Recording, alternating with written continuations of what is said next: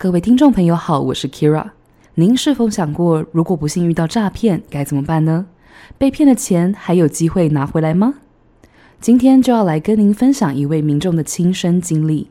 他是企业公关 Shannon，他在警方的帮助下，成功拿回被诈骗的十万元。大家好，我是企业公关 Shannon。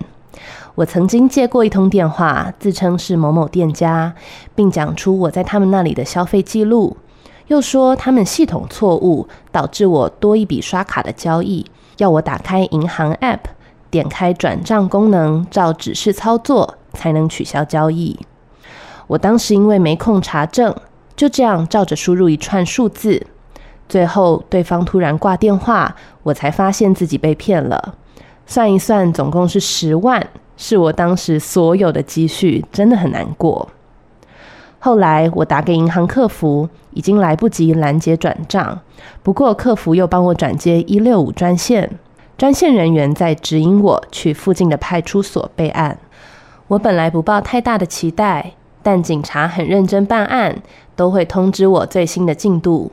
最后我也在警察的帮助下成功拿回十万元，真的很感谢伯利士大人。大家好，我是内政部警政署刑事警察局警务证刘宗显。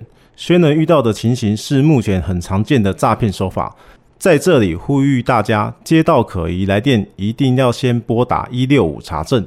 如果不幸受骗，请保持冷静，并尽快报警，让警方在第一时间提供你专业的协助，透过警民合作，携手打击诈骗集团，守护各位的财产与安全。